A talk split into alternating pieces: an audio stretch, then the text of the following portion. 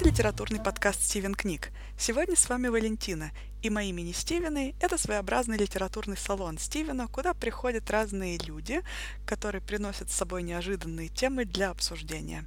И сегодня моей гостьей снова стала Юлия. Привет! Привет, Валентина, спасибо, что снова позвала. Я не могла не пригласить Юлию сегодня, потому что она наконец-то дочитала роман Донны Тарт «Маленький друг» и согласилась со мной в моем очень-очень активном и не, не самом популярном мнении о том, что роман Донна Тарт. «Маленький друг» — это такой недолюбленный малыш, недолюбленный маленький друг, который почему-то и по количеству прочтений, например, на Goodreads, да и вообще по количеству охов и ахов, которыми так щедро осыпана маленькая история Щегол, очень сильно им уступает.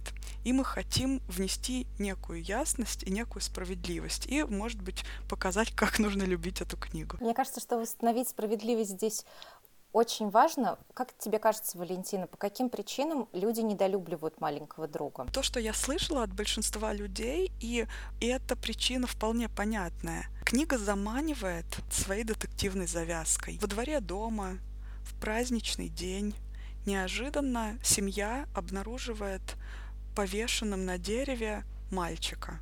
И эта страшная трагедия окрашивает всю жизнь этой большой семьи спойлер маленький, поэтому, как принято у нас говорить, можете поставить на паузу, прочитать книгу и вернуться к прослушиванию нашего эпизода.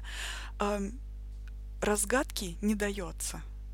Ведь книга, несмотря на свой абсолютно детективно-триллеровый такой зачин, это не детектив и не триллер. И от этого у многих людей происходит такая фрустрация. Очень они возмущены тем, что Донна Тарт вроде не дает ответов на вопросы. Это же постмодернистский роман. А постмодернистский роман, он похож на жизнь. А в жизни, в общем-то, ответы на вопросы не то чтобы даются на все. Честно говоря, мне кажется, что это в большей степени читательская ошибка, потому что просто знаю, что Дона Тарт — это постмодернизм, возможно, не такой явный, такой очевидный постмодернизм, как тот же Джулиан Барнс местами, или Умберто Эко, или Фаулс, про которого вы говорили хорошо, долго и много. Но, тем не менее, черты постмодернизма там довольно очевидны. И мне кажется, что немного странно ждать от нее, что она вот вдруг взяла и написала такая детектив обычный, классический творческий. Да, соглашусь. И тем более нужно принимать правила игры автора.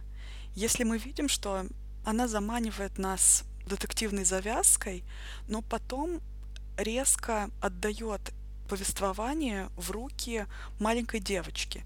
И хотя повествование идет не от первого лица, но все же мы видим ее мысли, мы находимся у нее в голове. Вот этот фокус да, на повествование относится именно к ней.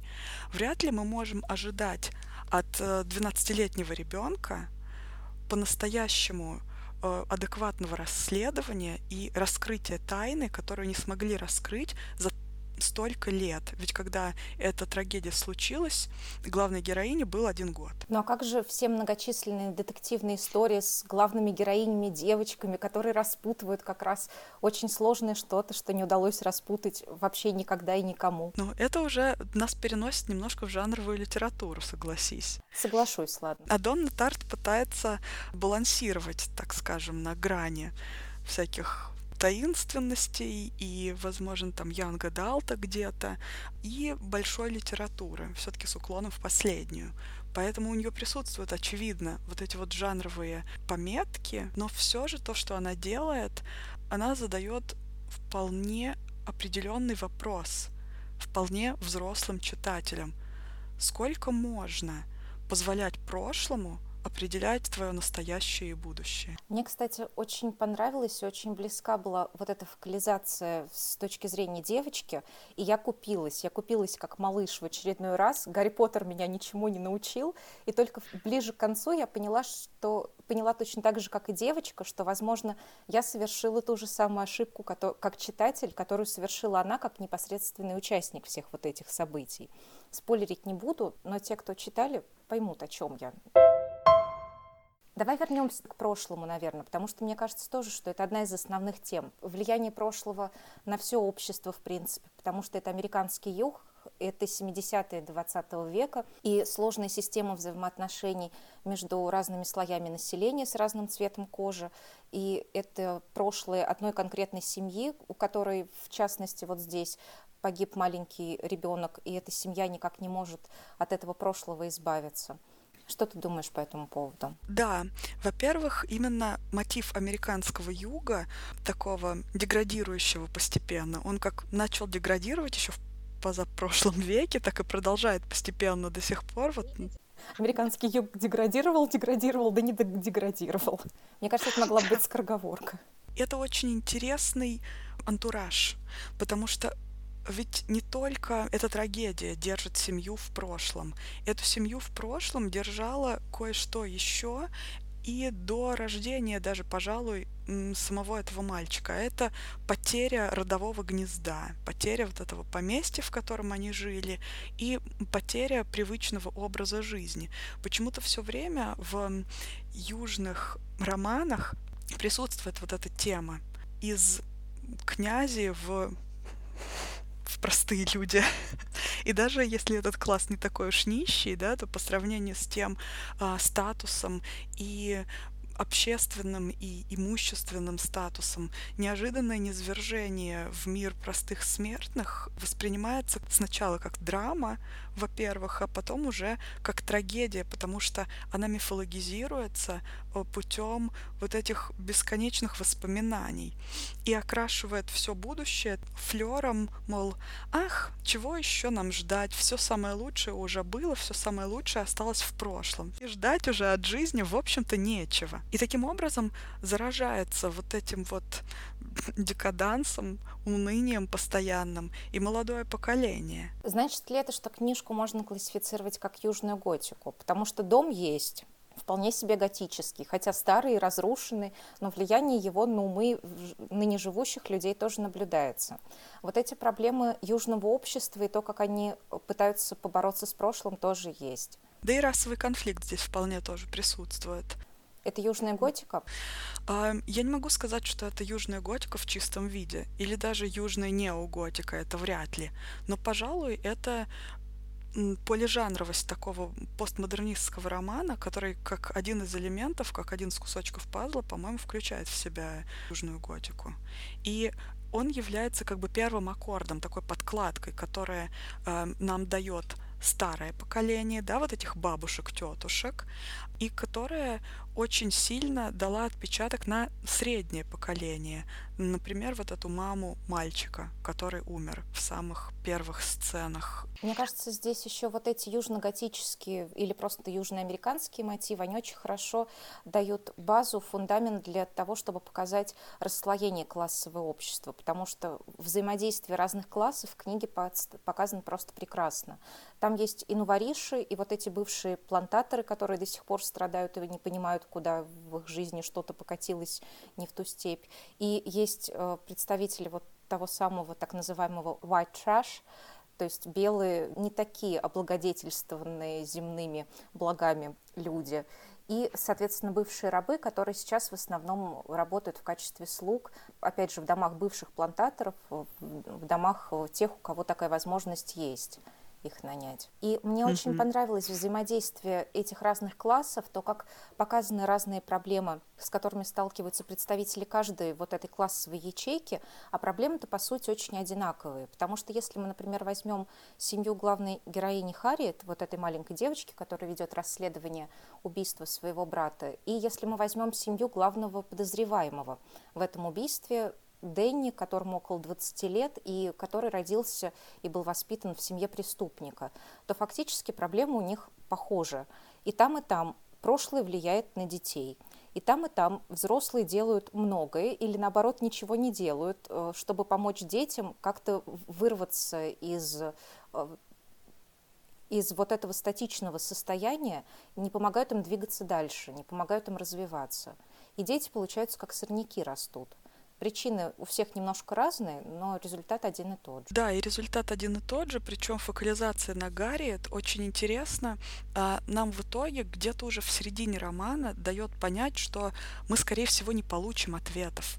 Потому что действительно каждый раз, когда на том или ином уровне прошлое вновь вторгается в настоящее, и никто никак его не может отпустить, мы понимаем, что это роман не о том, кто убил мальчика. Ведь мальчика этого уже даже чуть ли не канонизировали, чего стоит а, один витраж в местной церкви с его изображением. Это, по-моему, страшно. И это страшно для девочки Гарриет, жизнь которой прошла в идеализировании, мифологизировании, чуть ли не сакрализации образа убитого брата. И фактически, когда она пытается расследовать э, его убийство, так и не раскрытое, она пытается вырвать у прошлого свое потерянное прошлое, свое потерянное детство. Для чего она это делает? Она хочет все исправить. Она хочет, чтобы все опять стало нормально. И каким-то образом она тоже борется за прошлое. Она пытается вырвать у прошлого ответы и начать все как бы с чистого листа, что, в общем-то, тоже невозможно. И это очень страшная книга. Страшная не потому, что там много кого убили, а, хотя этим она тоже вполне страшная. Там и ядовитые змеи, и какие-то вообще дикие просто вещи происходят все время. Но страшная, потому что все смотрят назад, и никто так и не осмелятся посмотреть вперед, заняться своими делами. Все оплакивают прошедшую драму, трагедии прошлого, и никто так и не в силах их принять. Мне очень понравился один момент, связанный как раз с идеализацией Робина, вот этого погибшего мальчика. Очень хорошо было у Тарт написано про воспоминания, про то, что воспоминание какое-то складывалось и оформлялось э, вербально после того, как его много раз обсудили в семье, и после того, как вся семья согласилась с тем, что все происходило именно таким образом, которым происходило, и все детали имели именно то место, которое они имели. Вот, вот это слегка забавно. И мне очень понравилась мысль о том, что Гарриет сама, рассказывая о своих воспоминаниях о Робине, не понимает до конца, где, где это ее воспоминания, а где воспоминания ее близких. Потому что настолько часто истории про мальчика повторялись в, в ее детстве, что сама она уже запуталась, что она действительно помнит, а что нет. Не может ничего помнить, она была малышом совсем, она была младенцем но она довольно умный, гениальный ребенок. Может быть, что-то она действительно помнит. Да, ей кажется, что она достаточно гениальна, потому что она берется вершить судьбы. Она берется не просто расследовать дело, она берется мстить. И мстить типично по-южному. Она хочет убить убийцу брата, потому что он так вот загубил ей жизнь, загубил жизнь всей ее семьи, ну и как бы брата убил. И мы видим, что она совершает где-то в пылу своих детективных страстей а, некое логическое допущение, которое для нее в силу ее возраста кажется вполне нормальным, в порядке вещей и укладывается вполне в логическую структуру всего, что она делает. Но мы, как взрослые читатели, должны себя поймать на том, что о, вот ребенок пошел нести бред и разрушение, вполне даже членовредительство, но нас так убеждает эта упорная девочка, нас так убеждает сила ее отчаяния, которую она преобразовала вот в эту целеустремленность, что мы вполне на волнах ее вот этого вот детективного азарта тоже несемся к финальной цели. Для меня концовка была очень страшной. И сейчас тоже будет маленький спойлер, поэтому, пожалуйста, поставьте на паузу или перемотайте немного вперед. Но вот эта ситуация, когда все завершилось, Гарриет добилась своей цели вроде бы как и отомстила полностью. И когда она понимает, что, она, что ее унесло немного в ее стремлении восстановить справедливость не туда, и она фактически испортила жизнь невиновному человеку или человеку, который мог быть невиновен, скорее всего, таким и был, она не особенно-то и раскаивается. Она переживает, но переживает э, не столько из-за того, что она человеку жизнь загубила, сколько за то, что кто-то может узнать, что она оказалась неправа. Меня это напугало достаточно сильно. То есть девочка, как мне показалось, не делает того вывода, который она в другой какой-то книжке должна была бы сделать. Вывод делает читатель, а девочка нет. И вот этим она отличается как раз от того же там 12-летнего Гарри Поттера, который ведет расследование по уничтожению Волдеморта, да, того же. Здесь показывается то, что Гарриет все-таки продукт своего общества. И она действительно в нем очень органична. И она всего лишь человек, во-первых, всего лишь человек со своими слабостями, человек, которым движет обида. И это очень, да, действительно страшный конец. Детский максимализм плюс отчаяние и обида. И плюс отсутствие какой-то какой взрослой фигуры, которая могла бы ей объяснить, в чем и где она была не права, как у того же Гарри Дамблдор, который все-таки оставил ему какие-то какие-то намеки на то, как вести себя надо и кто плохой, кто хороший. И взрослые здесь заигрались в какие-то непонятные игры гораздо сильнее и опаснее, чем Гарриет. Потому что у Гарриет вижу цель, иду к цели, а, не вижу никаких проблем моральных и никаких препятствий физических. Да, она ребенок, а, но взрослые, которые, казалось бы, должны все это дело контролировать, они настолько погружены в себя, так поглощены своими эмоциями, что забывают одну простую вещь. Взрослыми, а не 12-летними подростками, их делает мера ответственности. Здесь показательны были для меня моменты, когда, простите, у вас ребенок пришел домой за полночь, ребенку 12 лет, ребенок пришел обмазанным в грязи, вываленный непонятно в чем. Никто не замечает даже, что это происходит. То есть у Гарриет есть стопроцентная возможность заниматься тем, чем она хочет заниматься, а взрослые даже внимания на это не обращают. Вот это тоже как-то покоробило меня довольно сильно. И в итоге все же это роман не про мальчика, которого убили. Это роман про девочку. Которая выжила. Которая выжила, но девочка, которая выжила, еще одна у нас героиня. Почему-то очень много действительно параллелей с Гарри Поттером, у которого не было семьи. У Гарри эта семья была, но толку от нее. Ответов на загадки прошлого не будет, потому что книга как раз о том, что загадки этого прошлого нужно принять как неразрешимые, как э, то, на что ответов так и не будет. С трагедиями, возможно, нужно как-то жить, нужно просто как-то жить дальше и попытаться сконцентрироваться уже на тех, кто остался рядом, на тех, кто жив, на тех, кому это внимание нужно гораздо больше, чем многочисленно, многократно и многолюдно оплаканным мертвым. Ну вот, кстати, мне не совсем показалось, что все взрослые все-таки от этого прошлого, это прошлое в конце забыли.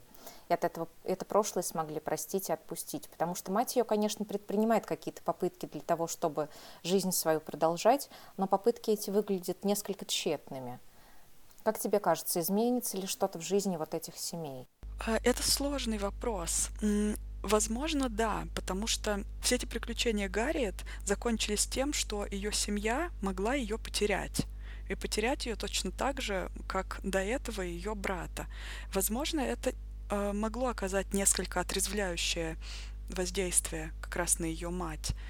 Но это предсказать тоже сложно. Финал открытый. Еще знаешь, что меня мучило очень сильно, когда я читала концовку? Вот эта моральная дилемма. Сделал бы Дэнни то, что он сделал, если бы в его жизнь не вмешалась Гарриет?